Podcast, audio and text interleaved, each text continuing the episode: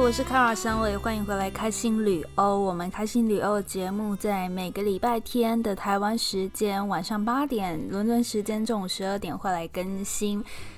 不知道这一周大家过还好吗？我刚刚从外面回来，因为我本来预约了一个晚上上热瑜伽课的时间，但是我我要搭地铁过去，差不多五十分钟，结果。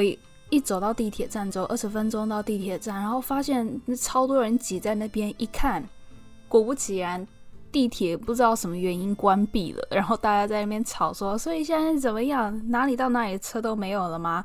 我直接心一凉，想说：“啊，错赛，可能会赶不上瑜伽课，嗯，赶快找其他的替代路线。”但是哦，哦，伦敦地铁有时候真的是很不可靠。好不容易找到替代路线，对不对？搭上车，结果就一直在那边停着，delay 不开车，不知道什么问题，可能有些安全顾虑吧，所以也没办法。最后呢，错过我瑜伽课了。啊，本来很期待这堂课，说那一堂课钱也损失掉了。但想一想，好吧。难免嘛，可能今天老天老天也要给我课，就是这样子吧。所以呢，我要舟车劳顿搭回来，因为大家知道伦敦交通费很贵，所以呃损失掉一堂课，然后再加上来回耗掉三小时，然后车资也不菲，实在是觉得有点哦。不过啊，part of life，part of life，我们 keep moving on。啊，这个礼拜一我去。我找了一个机构去做志工，因为其实大家知道说模特的工作，有时候我们忙起来很忙。像九月初的时候，我连续工作了十二天，连周末也在工作，就像十二天，超级累。但是我真的是满心感谢，因为很感激每一个客户愿意这样子 book 我嘛。但是像最近，就真的是比较淡。所以我想说，哎，那来做点事情好了。我有我的 podcast，然后我最近也在，我最近也在玩针织，还蛮想要往外接触人群的，所以就开始我在网络上面找一些有没有英国英国志工啊课程等等的。然后我就找到了这个叫 My Grateful 的机构，他们是专门帮助一些难民啊，或者是移民到英国来，然后帮助他们开厨艺课，成为厨师，能够自立这样子。那这个机构会帮忙这一些难民移民厨师开课嘛？他们要先经过一连串的训练，然后才能开课。大家可以来参加报名，去尝试不同国家的食物，去学习去做。志工呢，我们就是要提早一个小时到，去帮忙布置整个教室的环境，然后在课程当中去整理清洁，最后等大家离开了，我们再收拾东西离开，这样子。然后想说，因为我自己很喜欢做菜，然后我也想要认识新朋友，去知道一些人的故事。我想说，哇，做菜自工才是超级适合我，我就去了。整个经验真的是出乎我意料的好。我参加的那一堂课，主厨是来自伊拉克，叫做 Hero，H E R O，英雄的 Hero，是一个是一位妈妈。整堂课呢，我记得差不多有十三、十四个人参加，其中有三五个哥伦比亚人，他们这两个月才来英国，然后其他剩下的都是 British，就是英国土生土长人。课程开始之前，我们大家就要轮流介绍，叫什么名字，来自哪里，然后哪一样食物最能代表你的家乡，会让你最想家。然后到我的时候，我说：“，嗨，大家好，我是在场唯一一个亚洲人。” 我说：“大家好，我是卡拉，嗯，我来自台湾。我觉得最让我思念家乡是卤肉饭，就是说那个肉有没有会会经过长时间的这样子去烹饪，变得也很稠，然后很顺口，配上白饭真的很爽脆，这样，然后大家听着就感觉很想吃吃看。那总之呢，第一次尝试伊拉克料理，我觉得吃起来还蛮还蛮中东风味，因为。”伊拉克就是位在那个美索不达米亚那边嘛，其实我觉得食物都还蛮类似的。我自己很喜欢吃中东菜，所以个人觉得非常好吃。不过比较可惜的是，因为我觉得我当志工嘛，我不是正学员，所以没有时间在旁边看 Hero 怎么做菜，都在那边收碗盘、倒垃圾，然后洗碗、擦碗、归位。但我觉得整体来说还是很棒经验。那在一开始大家自我介绍的时候。Hero 就有提到说，哦，他来自伊拉克嘛，直到二零一六年来到英国，他大概这样子很简短的提到自己经历。但后来我又在那个 My Grateful 的网站上面就看到，诶，每一位厨师的故事，有些人来自伊朗，有些人来自奈及利亚、叙利亚，或者是斯里兰卡、阿富汗等等，然后每一位厨师的故事在上面都有描述。我才看到说，哎，原来。在二零一六年的时候，Hero 是因为伊拉克战争，然后逃亡逃来英国。当时是住在敦刻尔克的难民营，带他的女儿跟一个唐氏症的儿子。然后说他永远不会忘记接到英国移民局电话那一天，说他可以留在英国，觉得自己真的很幸运。然后他也提到说，在难民营生活的时候，就常常煮菜跟大家一起分享。其中一个他最喜欢的回忆，就是在敦刻尔克难民营的时候，有一位志工叫做 Lolita，他会带着 Hero 跟他的儿女全家一起出去，去洗个澡，或者是去公园，然后去洗衣服。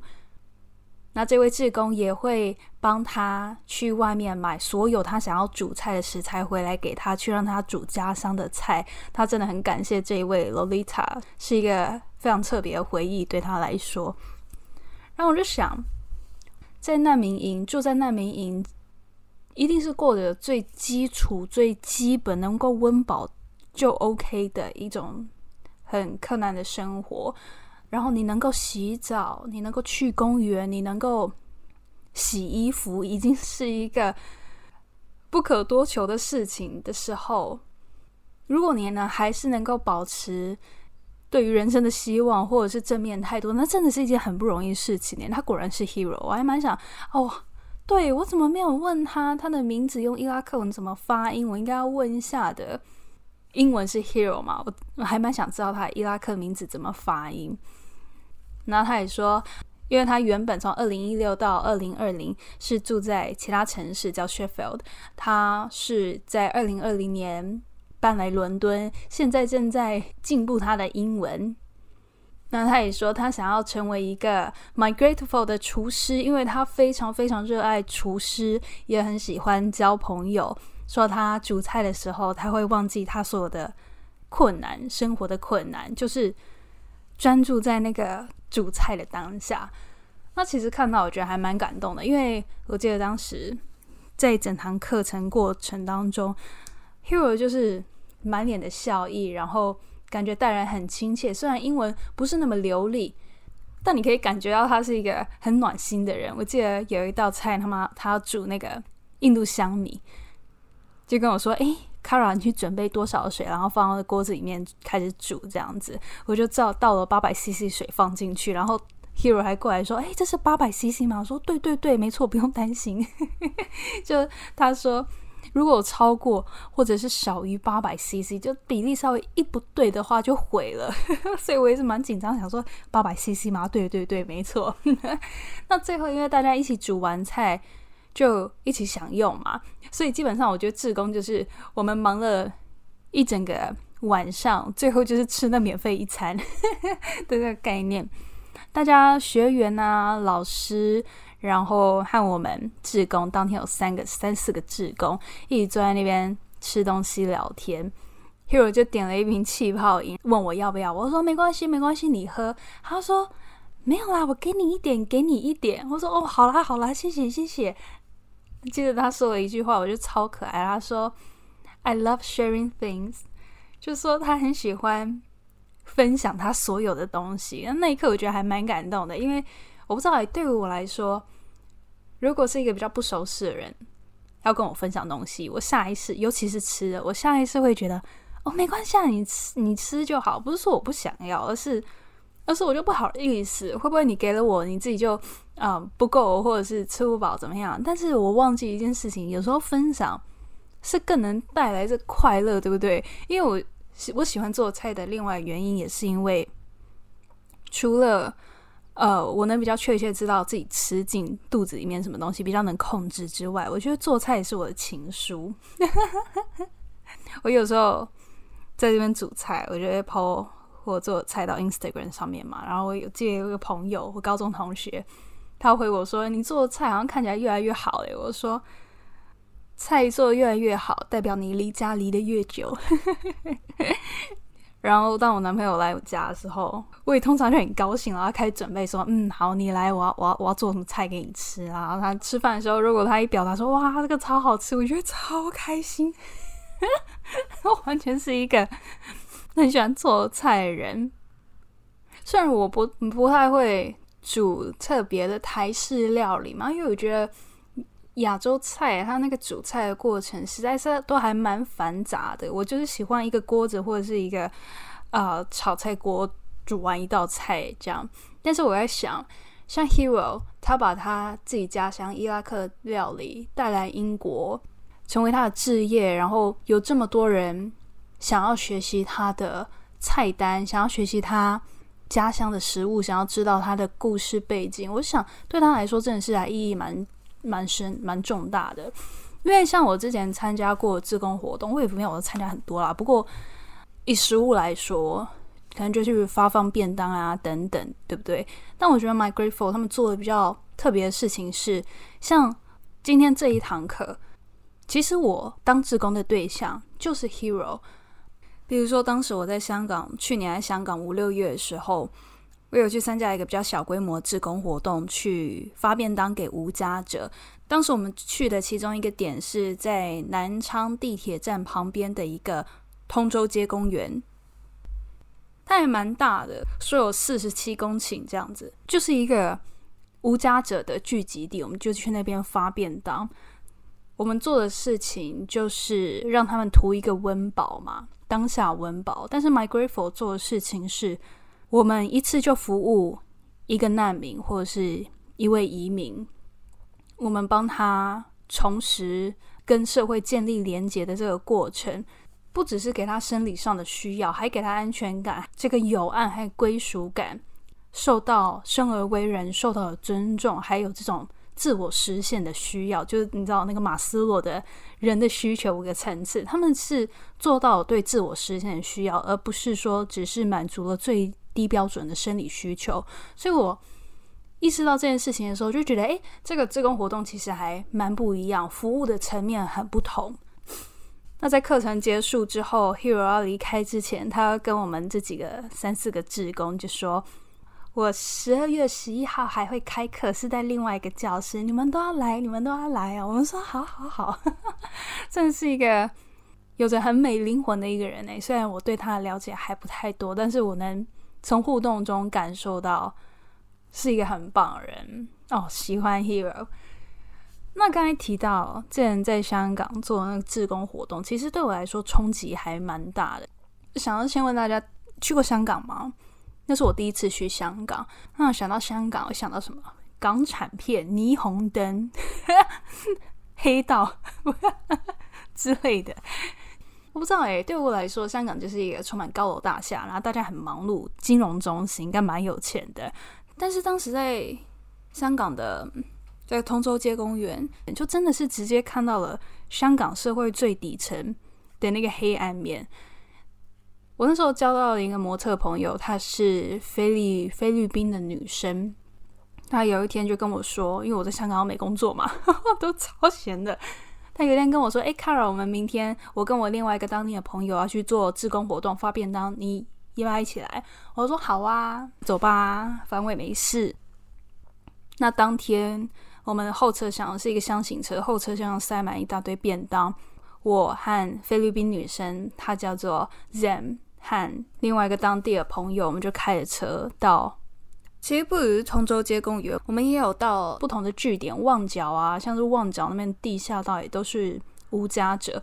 那我最印象深刻的就是通州街公园，因为大家你可以想象大安森林公园里面全部都是无家者，他们自己可能有一个地铺，或者是有一张简易的床。或者是自己有隔起来一个小空间，放一些可能是其他人家丢掉的沙发等等的，围起来自己自己一个空间这样子，或搭一个小棚，大家就在那边生活。那他们其实都已经进行过几次发便当的活动，我是第一次。当时那个朋友在地的朋友就跟我说，到时候会有一些不是无家者的人看到他们的话，就不要把便当发给他们，因为他们其实不需要。那我想说什么意思？会来拿的不就是无家者吗？但是后来才真的发现说，因为我们车一停到那边，其实这一些人他们都会知道说，哦，我们可能礼拜五的，比如说下午两点左右会来这里，所以。大家知道这是一个 routine，大家会在那边等，然后真的会发现有一些人，他们不是无家者，他们就只是知道有人会在这边发免费便当，所以过来等。我们当然就从真正需要人开始发嘛，发到后面会发现说，其实很多无家者，他看到你的出现，然后跟你拿了一便当，会跟你说谢谢。如果他已经吃过了，他就会说不用，或者是身边的朋友。不在，会说：“哎，可以再多给一个吗？”我朋友不在，这样子，他们有需要就拿，不需要的也不会多去要。就算你可以把这个餐留下来，可能等到晚上，或是等到明天吃，但是没有人这样子做，他们就一人拿一个便当。我现在能够吃到就好了，我不多拿。就算我不知道我下一餐在哪里，为什么呢？因为他们知道。有比他们更需要人，有人也跟我们肚子一样饿，那他们也不会跟着你追着你要便当，他们就是哎，你来了，好，我拿一个，那你继续走这样。但是有一些人，你可以感受到他是不需要的，但他就跟着你，一直拍你的肩膀，然后说哎，我要一个，我要一个，用广东话讲，我也听不懂，不过 可以还蛮深刻感觉出来，应该是在骂骂你这样子。所以我们在当天发完便当之后，我们就在讨论这件事情，就是说，其实很多真正需要的人，他们不会贪心，他们不会去多拿，因为真正需要人，他们知道很多人也跟他们在一样的处境，他们能感同身受，而反而是反而是不需要的人，他们很贪心和所求无度。这个经验让我其实还蛮冲击的。另外一个冲击的点在于，当时在通州街公园的时候，因为很多人可能就自己有一个简易的床架放在那边嘛。那其实你可以很明显看到他们的状况，不只是穷而已，有一些很多人是病的，可能坐在已经看起来很老旧的轮椅上面，没有办法自己行走，或者是身上有很多的伤口。其中我看到有一个。中年男性，我应该中年男性了，因为我全部过程都只看他背面。当时，呃，是六七月，香港蛮热的。他光个身子坐在他的那个简易的床板上面，只有在呃私密处的地方盖了一条长布，然后我可以直接看到他两只腿从大腿根部到他的脚趾头是完全发黑，就黑色的。他就呆坐在那边，动都不动。我看到他的过程，大概其实也就十十来秒吧，十几秒。但是我就想，不知道他身体健康有什么状况，但是那个状况看起来真的不是很好，而且可能承受着巨大的疼痛。那不只是他，其实在场有很多人都是这样的情况。之后那个啊，在地那位朋友也有讲说，基本上每一个人在这里都是有毒品成瘾的情况。也是逃离生活痛苦的一种方式吧。如果今天是我双腿发黑，每天很疼痛，坐在那边，我可能 你知道，我选择的方式可能也不会好去哪里。所以当下我也感受到一个很深的情况，是我我不确定香港他们有没有相关的收容所或者是任何的无家者机制，我不知道。但是有一种感觉，就是 这里 港府有没有在管？有人在乎吗？有人在乎这些人吗？然后我就想，哇，就是到底是遇到了什么状况，会沦落到这个处境？就回到我们前面讲的，大家对于香港的印象，金融中心，然后高速发展，有钱嘛？就算现在不是这样，但是在过去香港，我相信是一个真的很繁荣的地方，又或是当时。然后在香港去一些夜店，然后看到有钱人在那边举香槟、插仙女棒等等的，就是一个酒醉金迷。然后隔天去通州街公园看到这样的情况，我真的是觉得，感觉在香港生活一失足就会沦落街头了耶。因为不论说是他们的高物价、高房价，或者是一整个社会可能社会安全网机制没有到那么足够。如果可以，如果有能力，如果有机会的话，谁会想要过这样的生活？当时我去的时候，夏天忍受炎热，冬天忍受的是寒冷湿冷。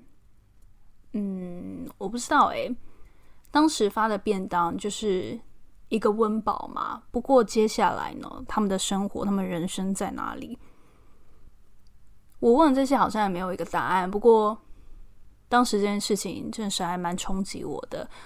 那后来我们在回程路上跟这个菲律宾女生聊天，她说做这些活动真的会让你对人生谦卑很多。像她之前，她大学我记得她是这样讲，就是说。